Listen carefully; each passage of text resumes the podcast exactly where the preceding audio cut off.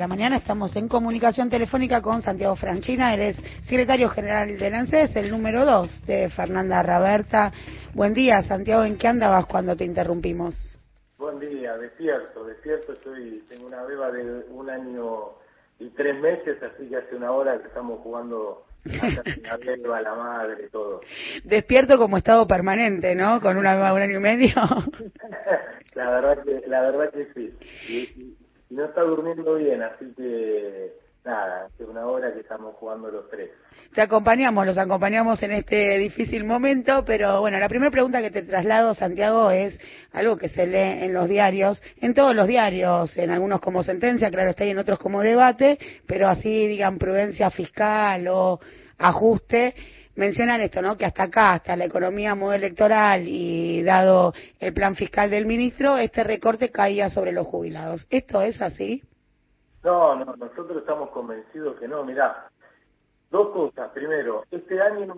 eh, eh, con respecto a los aumentos jubilatorios, nosotros ya eh, la fórmula que se votó en diciembre del año pasado está dando sus resultados. El primer semestre el aumento de, los jubilados fue 21,12%. Si la, si la fórmula hubiera sido la fórmula de Macri, el aumento en vez de ser 21,12% hubiera sido 18,25%.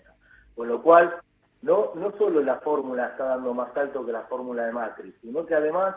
le dimos ya eh, a los jubilados y pensionados dos bonos de 1.500 pesos, uno en, en abril y otro en mayo, y ahora vamos a dar un tercer bono el mes que viene, en agosto, eh, de 5 mil pesos para el 83% del sistema previsional argentino, es decir, para más de 6 millones de jubilados y, pensionados. Con esto además nos permite hacer un puente para, para septiembre, que se viene el tercer aumento para todos los jubilados y pensionados, que después vamos a tener el cuarto aumento del año en diciembre, cuando termine el año, nosotros ahí estamos seguros que el, con, el cuarto aumento le vamos a estar ganando la inflación por la característica misma de la fórmula de movilidad, que implica que está compuesta por 50% de los salarios y 50% de la recaudación tributaria, que seguro que te van a terminar ganando este año la inflación y por lo tanto el aumento jubilatorio con el último aumento va a estar por arriba de la, de la inflación. Pero además más de esto, nosotros siempre hacemos énfasis en lo que es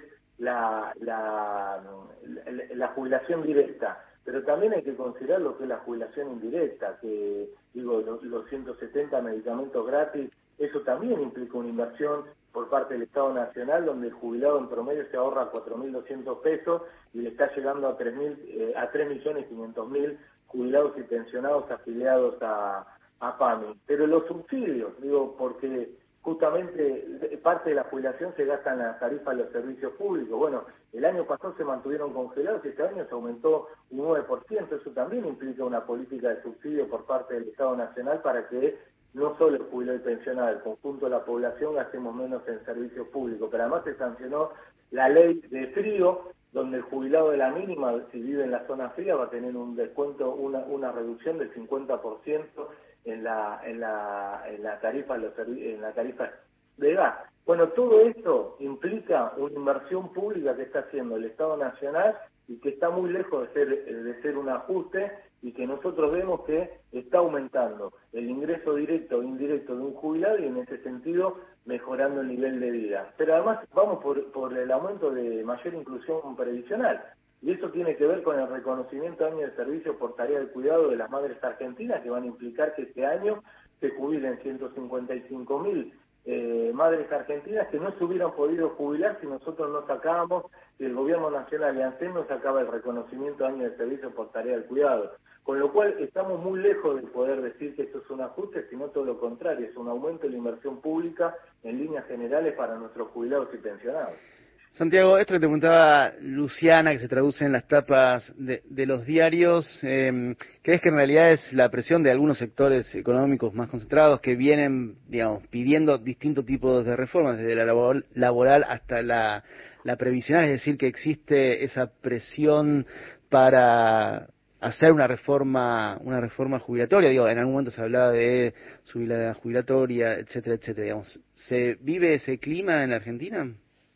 no, yo lo que creo es que no, hay ciertos sectores sí concentrados que no pueden creer que nosotros estemos negociando un acuerdo con el Fondo Monetario Internacional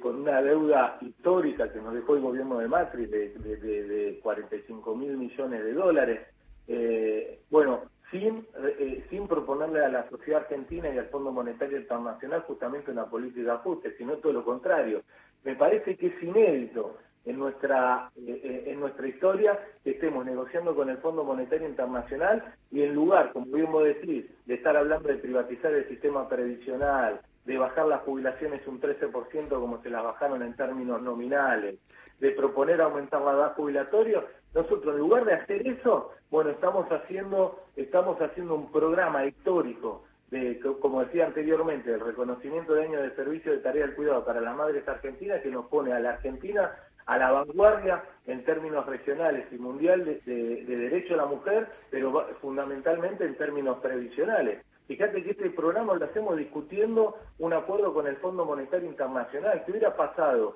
si, este acuerdo con el Fondo Monetario Internacional lo estaría encabezando un gobierno como el, de, Mauricio Macri, o un gobierno, o un gobierno distinto al nuestro? estaríamos hablando de, una movilidad jubilatoria que permite aumentar la jubilación un 21,12% en vez de 18,25%, estaríamos hablando de hacer este programa de reconocimiento de la salida de servicio del, cuidado, estaríamos hablando de que de vuelta los jubilados y pensionados están teniendo 170 medicamentos gratis, estaríamos hablando en el medio de la negociación con el Fondo Monetario Internacional una ley de zona fría para reducir eh, un 50% el jubilado de la mínima, entre otras cosas, eh, la tarifa de gas. Bueno, no, estaríamos hablando de, otras cosas, con lo cual me parece que hay un sector concentrado, eh, conservador de la Argentina que no puede creer que con una deuda de 45 mil millones de dólares, repito, histórica, donde casi el 30% del endeudamiento del Fondo Monetario Internacional es con la, Argentina. En el medio de esa negociación con el Fondo Monetario Internacional, nosotros estamos ampliando derechos y aumentando la inversión pública. Eso me parece que es lo que está pasando y que, por lo tanto, es como vos decís, sí, hay sectores que utilizan esto para presionar eh, sobre todo en, la negociación con el Fondo Monetario Internacional, para que nosotros verdaderamente hagamos un ajuste sobre nuestros jubilados y pensionados, que es todo lo contrario a lo que estamos haciendo nosotros. Digo, un bono de 5 mil pesos se daría en el medio de una negociación con el Fondo Monetario Internacional que impacte en casi 6 millones de, de, jubilados. Este, eh, el mes que viene van a dejar de pagar eh, 130.000 jubilados van a dejar de pagar impuestos a la ganancia por, el, por, la, por la ley que salió en el Congreso. Nosotros hoy tenemos 160.000 jubilados pagando impuestos a la ganancia. Van a quedar solamente 30.000 eh, jubilados pagando impuestos a la ganancia. Bueno, eso también es una inversión pública que hace el Estado Nacional para mejorar la vida de, de un grupo de, jubilados y pensionados. Entonces, estamos en un camino contrario a lo que se imaginaba los grupos, eh, parte de ciertos sectores de la población argentina que tendría que ser una negociación con el Fondo Monetario Internacional, pero porque además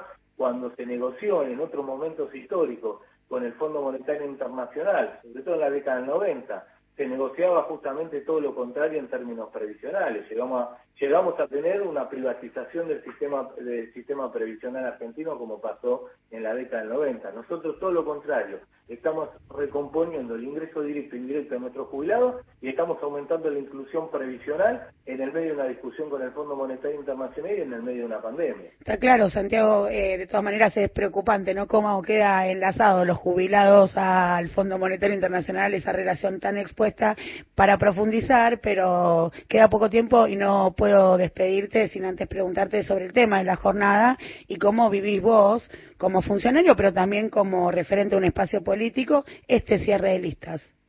No, yo tranquilo, nosotros, la verdad, yo te, digo la verdad, estoy, digo, en las listas para mí, sobre todo del frente de, todo, me parece que quien encabece eh, va a estar bien, eh, va a estar muy bien, vamos a estar muy bien representados y los que formen la lista, me parece lo importante es lo que lo que vamos a discutir en esta en esta elección. Me parece que es una elección clave, es una elección donde obviamente vamos a seguir discutiendo como hace rato, por suerte, eh, eso lo digo, dos, dos modelos económicos y de país distintos, eh, con lo cual eso se va a poner énfasis en, en, la elección, así que desde mi perspectiva, yo lo que estoy viviendo es eh, permanentemente, y lo viví así esta semana, es eh, cómo podemos resolver los problemas que tienen nuestros jubilados y pensionados. Así viví esta semana y así sigo viviendo siempre, porque la verdad que estamos de, de